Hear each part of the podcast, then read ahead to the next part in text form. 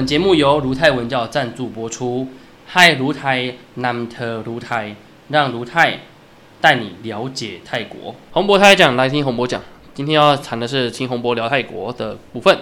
那这个礼拜呢，十一月十五、十四、十三这段时间，发生最大的事情就是这个泰国总理谢塔跟这个泰国国家公安局局长啊讨论完之后啊，那公安局局长跳出来说，也考虑跟中国大使馆建议啊，要来引进中国警察来到泰国这个帮忙执法。哎，不是执法，还有他其实是有讲执法这件事情哦。啊，不过基本上后来就改成呃，建议他们来交换资料。哦，那一直改，一直改，一直改，反正重点就是会有泰中国警察来泰来到泰国，为了让中国的这个旅客感到平安，感到觉得这个安全哦。那这一题哦，算是炒得非常火热哦。从那一天晚上，泰国当地的新闻就炒得非常火的火火热了。那甚至还有那个当地的知群众跳出来直接呛谢塔总理哈，说认为说他这个行为跟卖国差不多了哈，应该要换人来做看哦，连军人执政都没有讲讲出这么夸张的行为。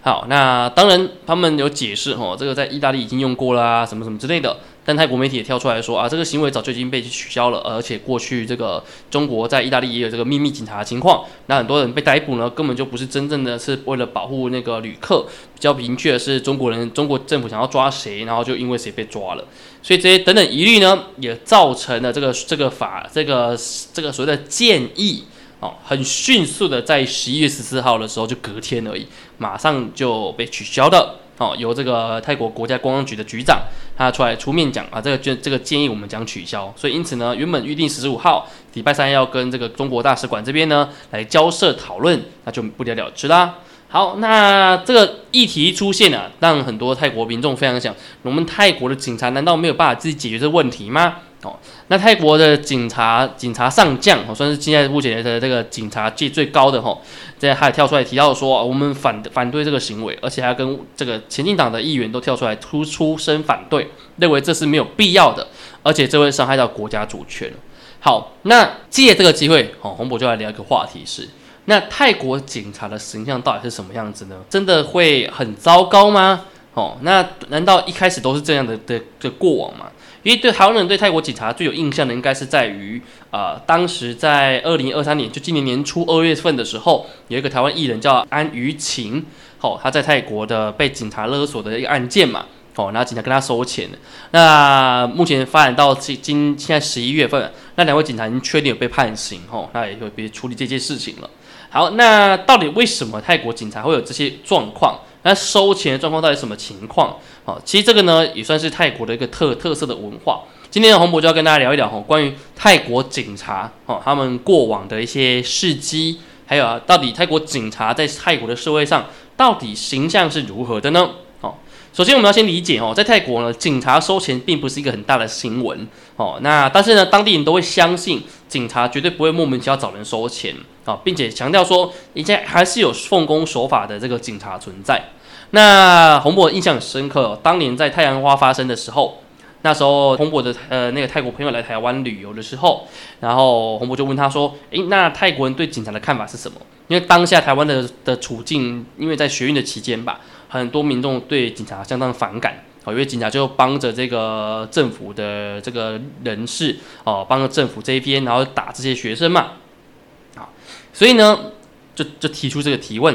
那泰国朋友就提到说，他们觉得泰国的警察很好啊，哦，就是印象很好。那当然，因为当时他提到说，他们不是会拿钱吗？为什么这样还是很好？哦，那当然，这个洪博的泰国朋友就提到说，其实他们还是有做蛮多事情的，并不是只有收钱而已。哦，那后来呢，洪博就慢慢去侧面去了解泰国警察在他们的社会里面到底有哪些应该呃是会构成他们正面的形象。哦，负面形象我们大概都知道啊，就收钱的关系。那正面形象从哪里来？或许我们应该去理解一下。好，那才知道，因为泰国呢，在历史上，在历史上面呢，其实有很有代表性哈的人物存在。哈，泰国警察在历史上呢，也有很有代表性人物存在。啊，首先呢，泰国警察的出现，它是在十九世纪的时候，朱拉隆功大帝在朱拉维新的期间，这个制度推出来的。那当然，在在早之前，在拉玛三世、四世的年代呢，它基本上是西方人的一个制度。哦，那如果大家有兴趣，可以去看一个叫《小红娘拯救未婚警察》吧。哦，那一部剧啊，那那部戏里面呢，其实有提到关于警察的开端的故事。哦，那那一部剧还蛮经典的。好，那基本上呢，当时中央大帝他推行这个警察跟军人制度的时候是非常重要的点，因为它是现代化国家的一个展现。军队呢是对外武力的象征，然后警察是对内的治理的一些象征。那最特别就表现在于警察跟军人的军的阶级，他们在泰国呢是完全相同相相同的。哦，那最大的差别是警察他没有五星上将，其他呢基本上都相同。哦，那警察也身份上将、中将、少将还有准将，哦，概念是相同的。哦，所以呢，在泰国文化里面，当警察跟当军人基本上都是受人尊敬的，只是差别在是他们还是最崇敬的是军人为第一优先哦，再来才算是警察。那在泰国呢，选举公报上面呢，如果你是警察背景的人的话呢，他一样会把你的这个军阶哦特别展现出来，强调你的阶级。像泰国的前前总理 Thaksin Shinawatra 哦，他基本上呢，他的最阶级就是警察中校，所以在他成为商人跟从政之前，他是警官毕业的。哦，那在泰国社会里面呢，如果想要提升自己阶级的话，并不是靠读书，而是要成为就而是要考军校或警校。这个概念呢，跟华人社会里面这个好男不当兵的概念，吼，或者是不当警察概念差非常的多，哦，所以完全是不同的。好，那 t a x i 呢，算是在泰国的历届总理当中少数有警察背景的，而他执政期间呢，也是泰国警察最有最有势力的一段期间。为什么呢？因为当时二零零三年的时候，他是因他推动了这个在三月份推动了这个扫毒计划。因为当时泰国北部有非常多的的毒品，那他是呢当时为了打击这个泰国毒毒品泛滥的问题呢，就呃让这些泰国警察可以不用经审判就可以处决这些啊拥有毒品的这些对这些罪犯。而这样的行为呢，反而造成了这个警察滥权。后来甚至有更多的调查发现说，其实有很多人根本就没有持有毒品，他们是被陷害的。而这样的行为呢，也造成了他信前的哇，后来他这个他信总理，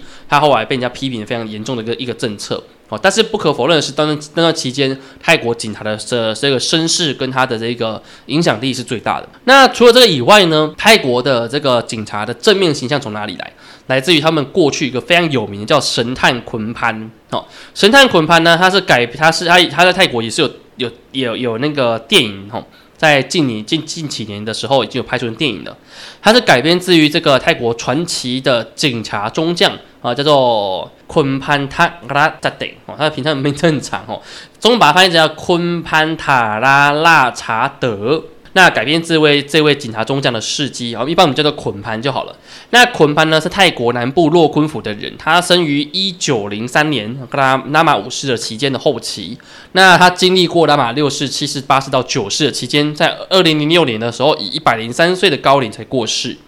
这个捆盘为什么他那么强大呢？因为在当时二战之前的时间，他担任警察期间，到二战过后。他总共逮捕过泰国非常多有名的这些大盗哦，他们都是属于这个呃，据说有法力啊，拥有非常大的枪械啊，杀人不长眼的这个大大盗哦。包含中部地区呢，有叫做瑟阿塞，还有瑟阿瓦，还有瑟阿永、瑟阿彭、瑟阿克伦、瑟阿布朗，还有瑟阿白、瑟阿丹、瑟阿万、瑟阿瓦还有在南部地区呢，也有。色阿马黑转以及色阿格拉，还有另外一个色阿桑，总共超过十几位当时泰国最凶猛的罪犯。那因为呢，他获得了非常多的这个称号，所以基本上那个维基百科上面泰文版维基百科上面已经写到写不下去了哈。那当中最有名的就是因为他当时捆潘使用的是红色的剑，而这个红色的剑呢，刚好跟泰国史上最有名的这个一位将军。他是这个郑信王身边的爱将帕亚皮柴，哦，跟这个帕亚皮柴使用的剑是相同的，所以呢，刚好被人家记下来，所以因此把它当做使用这个红剑的高手，那也象征着这个捆盘的武艺非常高强。好，那泰文当中蛇啊呢，除了当做老虎以外，还有个意思就是我们所讲的那个穷凶恶极的罪犯。好，那当然，如果想要了解这个捆盘的故事，可以去看那个神探捆盘，它现在在目前在呃我们的那 Catch Play Plus 里面是可以看到啊，第一集、第二集到第三集的。好，那它的电影版呢是由这个阿南达哦，阿南泰国知名演员阿南达来去饰演哦，他也是那个泰国鬼片《鬼影》的男主角哦。如果大家看过泰国鬼片的话，那个《鬼影》的男主角应该是印象很深刻，他就饰演这个捆潘哦，神探捆潘。那在泰国的这个神探捆盘第三集里面，还有请到马里欧来饰演哦，就是初恋那技巧是那个男主角马里欧也来来饰演里面其中一位那个角色好，那当然，这个这个故事呢，就是强调让大家去了解说，其实泰国他们的社会里面哈，还是有非常正直的警察，而且为了人民哈伸张正义，就以这个神探这个捆盘为标准。那后来这个神探捆盘他过世之后呢，哈，泰国的警察署还有为了他立了雕像，成为后世的这个警察的一个模范哦。所以可以知道，其实对泰国来讲，哈，大多数的泰国人民都相信还是有好的警察。哦，即便他们都会知道啊，警察可能就把你拦下来之后，可能没有再开发票，然后就把钱收进去了，但是还是有好警察存在的。哦，他们的观念是这样子的。那但是这样的观念一直到二零二零年的时候，当时泰国学运爆发之后，年轻人对泰国的警察的观点就来到最低了。因为二零二零年学运爆发的时候，当时哦习惯使用网络的这些年轻世代。最初呢，他们起冲突的时候，警察还没出现。可是呢，在二零二零年十月十六号的时候，泰国警方使用这具有化学药剂的洒水车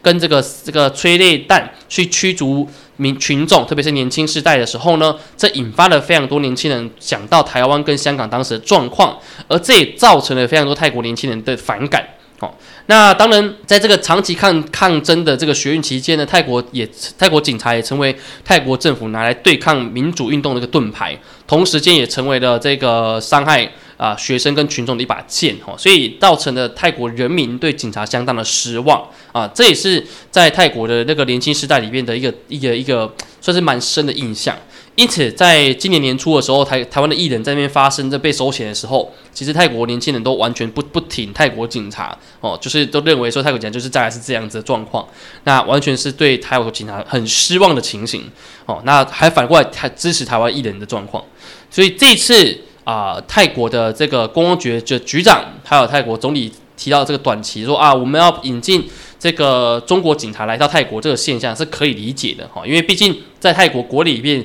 目前哈泰国警察的形象要改善，可能还需要一段时间哦。但是啊，因为由于这件事情它有伤及到国家主权，所以目前看起来是不会进行的。但是不可否认一件事情是，呃，泰国跟中国是有签订这个引渡条款，所以会不会难保这个中中国警察拿到特定的资料，请泰国警察帮忙逮捕，这很难讲。哦，但是呢，啊，我们还是可以保持乐观，因为毕竟泰国在这件事情上面还是蛮强调自己的国家主权的。哦，所以啊，或许台面上的部分已经没有看到了，那台面下啊的部分还要持续观观察。哦，那当然，呃，泰国警察内部的改革还是持续存在啊，特别是他们新的这一位警察上将上台之后，他们推动蛮多的事情。那或许在未来，如果泰国警察的执法比较手手上数据化，哦，像台湾的警察执法的时候都要带一个类似那个监视器的概念吧，哦，不能关掉监视等等之类的做法的话，或许会好一点点。哦，因为这个点是以前洪博在二零一九年的时候有碰到的状况哦，当时在清迈骑欧多外。然后早期在清迈吉欧多外租车的时候是不需要呃国际驾照的，可是后来就开始推行这个政策。那那时候我们呃第一次红博被拦检到，那印象很深刻，旁边有国中生他们被拦检到，那他们国中生是可以骑车的哈。那被拦检到之后呢，他们想要塞钱给警察了事，结果他被呃拒绝了。好，那为什么拒绝？因为那个警察身上是有带那个记录器的哈，所以不能那么看见。而且在过往，其实也很多年轻世代会用这种方法去啊呃爆料警察收钱的事情。所以相信呢，未来应该是在科技执法情况之下，警察这个泰国警察的这种收钱状况啊，以及对于啊观光客的这些现象，或许会慢慢的改善。好，那是我们今天大概简单的跟大家聊一下关于泰国警察的一些形象，以及最近泰国的这个要请中国警察来到泰国的这个现象的这个整体的概念，那大家先理清一下。那如果对这个议题有兴趣的话呢，也欢迎到这个洪博太讲的粉砖里面跟洪博留言互动。那有什么问题都可以在这个粉砖里面提出。好，那今天内容就到这里，感谢大家，萨瓦迪克拉。